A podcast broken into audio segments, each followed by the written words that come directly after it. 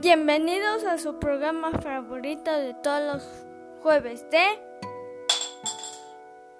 Ay Nanita. Comenzamos. Muchas gracias por acompañarnos. Soy Diego. Y. Y bueno, aprovechando que estamos en el mes de octubre, vamos a hablar del Día de Muertos, que es una celebración muy importante para México. De hecho, en el mes de noviembre del 2003 eh, fue, mm, fue declarado como Patrimonio Oral e Inmaterial de la Humanidad por la UNESCO. Como verán, esta fecha es muy importante. Y pues una de las tradiciones en estas fechas son las leyendas, por lo que hoy les vamos a contar pues una super leyenda que es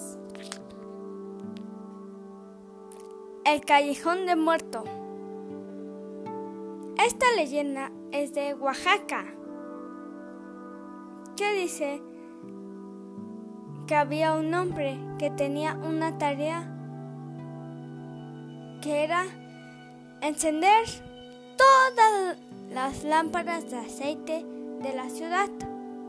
Fue asesinado ahí mismo. Había terminado su labor pero enseguida se percató de que faltaba encender una, por lo que volvió justo antes de volver a casa.